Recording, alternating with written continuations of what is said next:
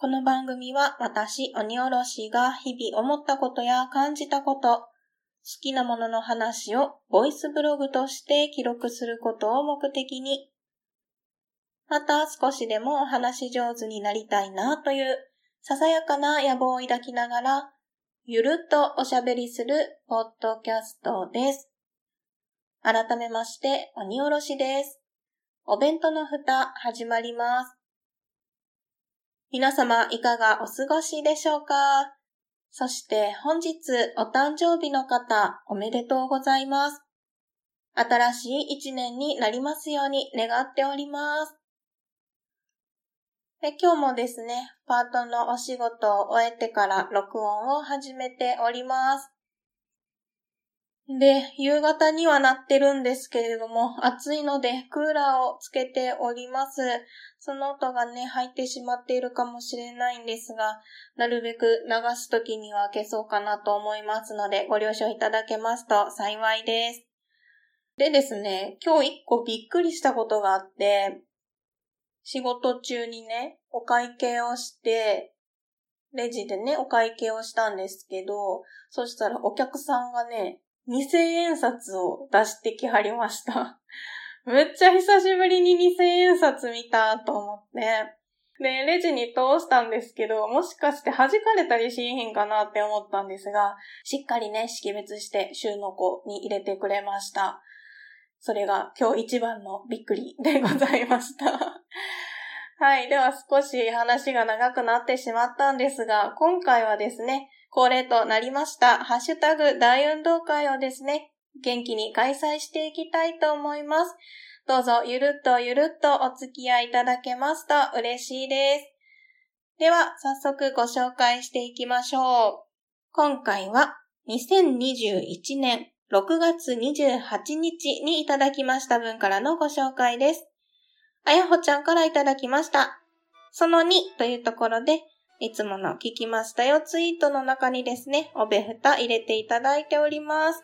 はい、あやほちゃんいつもありがとうございます。続きまして、アポロさんからいただきました。6月30日、楽しく拝聴したポッドキャスト番組のハッシュタグ紹介です。丸1というところで、アポロさんもですね、ポッドキャストの聞きましたツイートの中に、おべふた90箱目ですね、入れていただいております。はい、本当にいつも励みになっております。ありがとうございます。続きまして、もちさんからいただきました。56箱目拝聴なおさんと鬼おろしさんのお料理レシピ運動会。なんて最高のコラボ。リアルタイムで聞いてみたかったな。美味しい小説、ミステリーの紹介もめっちゃ面白そうで惹かれます。あ、遅くなりましたが、ある男読み終えました。お意外な展開でめっちゃ良かったです。といただいております。はい、56箱目をね、お聞きいただきました。そうそう、もう、ほぼ、ほぼ1年ほど前になりますかね。なおさんとツイキャスでお料理レシピ運動会っていうことでね、お話をね、させていただいたんですよ。で、なおさんからは鶏ハムについてですね、いろいろ教えていただきました。今でもしょっちゅうね、作っています。いろんな味のバリエーションがあるので、で、簡単なのでね、よく作ってますね。でそして、美味しい小説、ミステリーの紹介は、近藤文江さんの回だったかな。うん、近藤文江さんの晩鐘をあなたに、タルトタタンの夢のお話をしたかと思います。でそして新刊でマカロンはマカロンっていうのが出てるんですけど、こちらもですね、バッチリ読み終えました。あと、近藤文江さんっていうと、またね、別の新刊をこの前見かけて購入しまして、ちょっと持ってきますね。みかんとひよどりというタイトルの近藤文江さんの小説を読みました。えこちらもですね、美味しい料理が出てくるミステリーなんですが、自信を失ったシェフと不愛想な漁師。漁師は山の方の漁師さんですね。イノシシとか鹿とかを狩るハンターの方ですね。ジビエがつなぐ二人の絆の物語ということでね、これもね、良かったですね。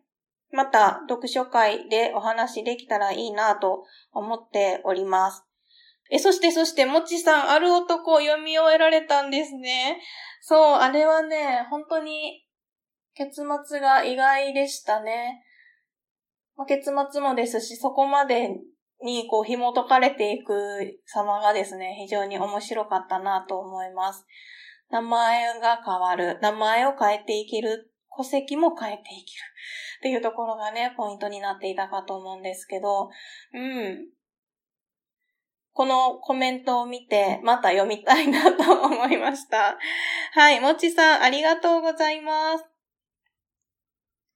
引き続きまして、もちさんからいただきました。57箱目拝聴声を出していないと声がかすれることありますよね。僕は定期的に車の中で歌って喉を使ってます。引っ越しが多いと新しい職場へと面接受ける数も増えて大変だと思います。でもその分新しく素敵な出会いがあればいいなと応援してます。鬼おろしさん、ファイトと励ましのね、メッセージをいただきました。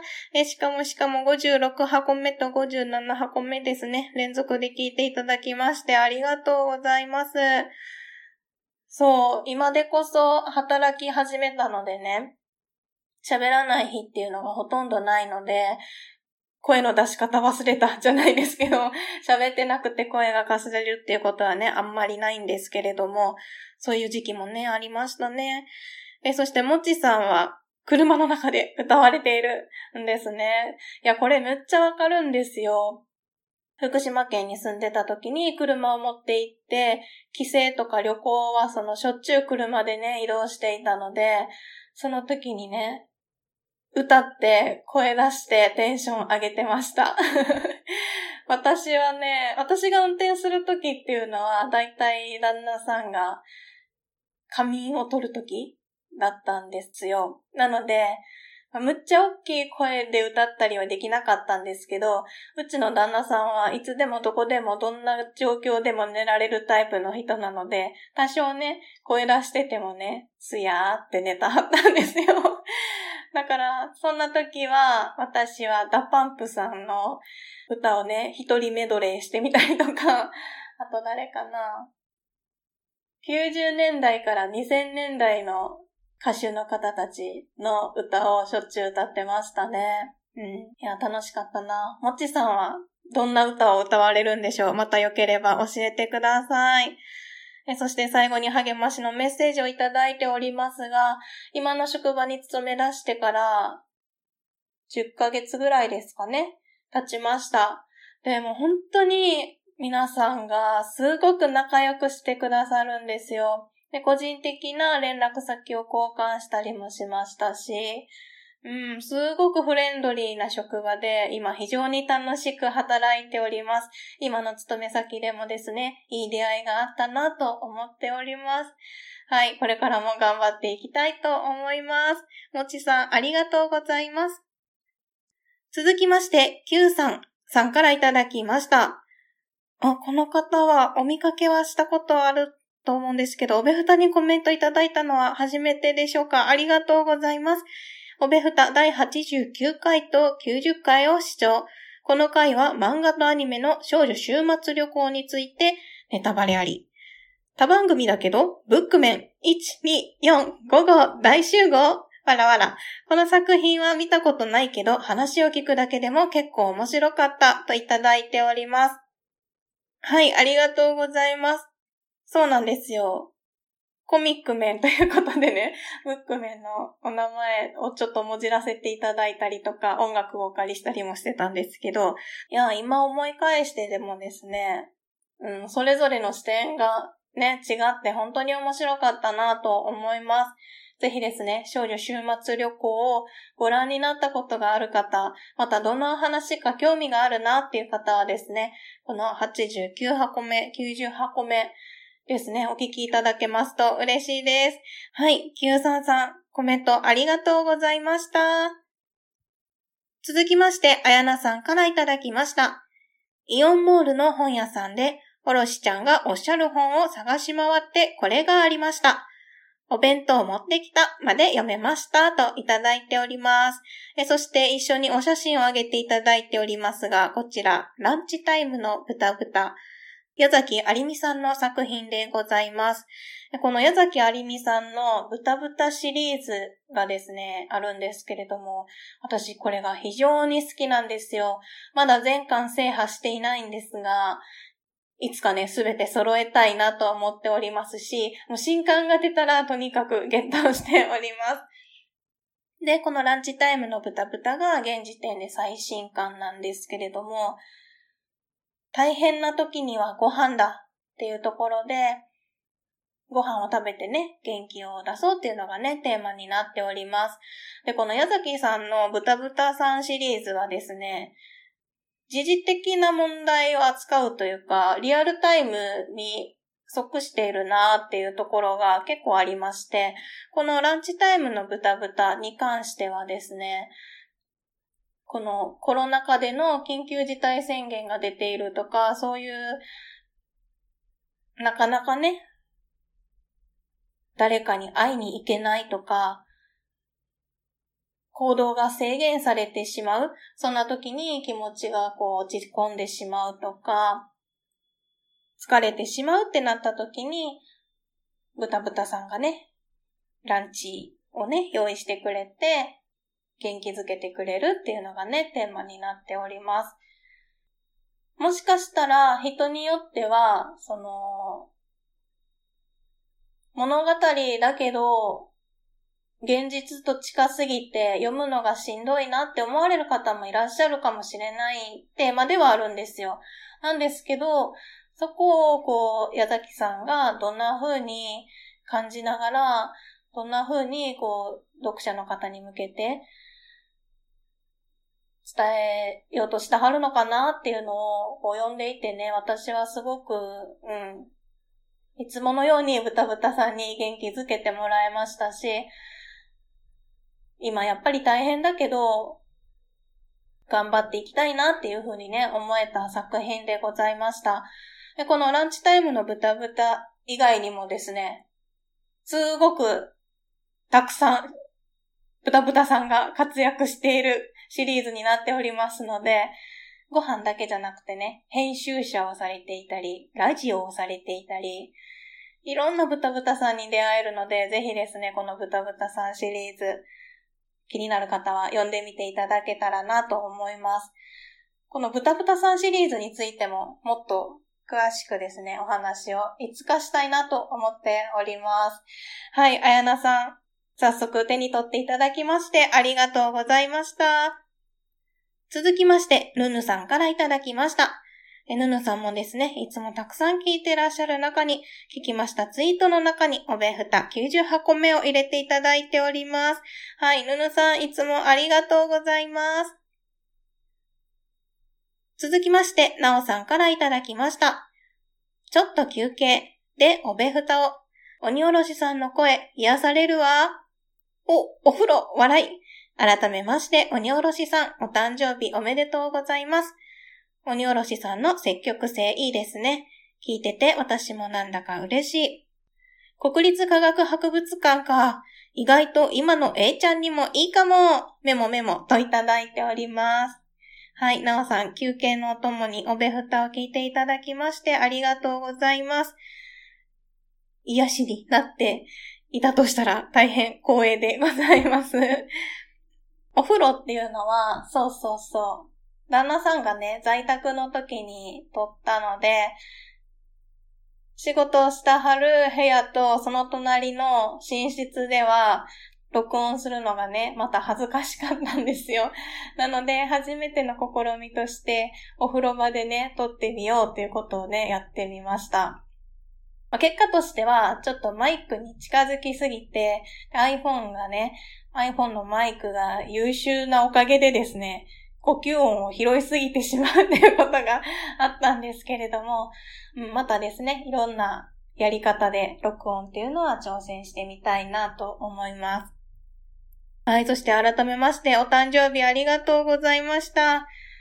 30代非常に楽しい毎日を過ごしております。そうそう、あと国立科学博物館ですね。うん、A ちゃんにはとってもいいと思います。そう、幼い頃に、こういうところ、科学館とか博物館とかで見たもの、得たものの経験って、大人になるまできっと残ってると思うんですよね。で、大人になってからもう一回行ってみて新しい発見もあると思いますし、まず初めて行った時の感動っていうのもね、大きいと思うので、ぜひぜひまた機会がありましたら、A ちゃんと一緒にですね、行ってみてください。そして、あわよくはタイミングが合えばお会いしたいです。もうね、こういうのはね、言っていこうと思います。はい、なおさん、会いたいです。はい、コメントありがとうございます。続きまして、足湯くんからいただきました。おべふた大運動会。実は自分の発音まだ定まってません。わらわら。言いにくいよな足湯単品だと。なので定期的に後ろにつけてます。これは DX のことですね。え、おらしちゃんの言い方好きだからそのままでええのよといただいております。もう優しさの塊ありがとうございます。そう、前の大運動会の時に、足湯くんの、ん？足湯くん？また定まってないぞ。読み方がね、間違ってたかな？みたいな感じで、むちゃくちゃ連呼してしまったんですけど、はい。何でもいいよって、そのままでいいよって言っていただきました。ありがとうございます。ありのままで行こうと思います。はい。足湯くん、ありがとうございます。続きまして、あやほちゃんからいただきました。その3ということで、いつものですね。聞きましたよ、ツイートの中で。おべふたかける2といただいております。二つですね。続けて聞いてもらってます。あやほちゃん、本当にいつもありがとうございます。嬉しいです。続きまして、煩悩坊主さんからいただきました。はい、坊主さんですね。おべふた91箱目聞きました。TRPG がちょっと気になる。やってみたい。旦那さんとの浮いた話はごちそうさまでした。笑いといただいております。TRPG はですね、私もまだ2回しかやったことないですけど、いや、あれはね、面白いですよ。うん。このストーリーの展開がどうなるかわからないっていうところと、そのキャラクターを作って、それにね、なりきってプレイをするっていうのがね、うん、私には本当に未体験のゲームでございますので、このね、TRPG に出会えたのは本当に良かったなと思っております。ポッドキャストの TRPG、PTRPG 部でですね、いろいろ参加者の募集もされていますので、ぜひぜひそちらもですね、チェックしてみていただければなと思います。ポーズさんがプレイするキャラクターはどんなキャラクターになるんでしょうか？見てみたいなと思います。ぜひぜひ挑戦してみてください。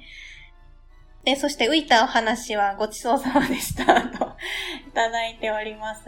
いろいろね、うちの旦那さんが試行錯誤をして、なるべくこう、ものをね、増やさないようにとか、置かないようにっていうのをね、考えてくれてるので、私はもうその辺はやってもらえるならっていうところでお任せしちゃってるので、やってくれるのはね、助かりますね。はい。坊主さん、ありがとうございます。続きまして、ワスケさんからいただきました。本日のポッドキャスト履歴というところで聞きましたよツイートの中にトランクルームスタジオさん第224回、ゲイと女の御殿ラジオさんエピソード33回、えそしてお弁当の蓋、ハッシュタグ大運動会の2021年6月8日から6月26日分ですね、入れていただいております。はい、ポッドキャスト履歴におべふた入れていただきましてありがとうございます。はい。といったところで、一旦切りがいいので、ここで切り、切りたいと思います。甘神まみたでしたね はい。切りがいいので、ここで一旦切らせていただきたいと思います。いつもたくさんのメッセージ、本当にありがとうございます。まだまだですね、いただいておりますので、次回も引き続きまして、ハッシュタグ大運動会第2幕続けていきたいと思います。こんな風にね、聞いてくださる方、メッセージをくださる方のおかげでですね、私も楽しく、ゆるっとではありますが、続けることができております。ありがとうございます。これからもどうぞよろしくお願いいたします。お弁当の蓋では皆様からのお便りをお待ちしております。ご意見、ご感想、ご質問、ツッコミ、アドバイスなどなど何でもお気軽にお送りください。メールアドレスは、お弁当のふた、アットマーク、gmail.com。お弁当のふたは小文字で、o-b-e-n-t-o-n-o-f-u-t-a です。ツイッターも開設しております。ツイッターアカウントは、アットマーク、おべふた361。おべふたは、o-b-e-f-u-t-a361 は数字です。検索してみてください。ハッシュタグは、おべふた。おべはひらがな、ふたはカタカナです。それでは今回も最後までお聴きいただきましてありがとうございました。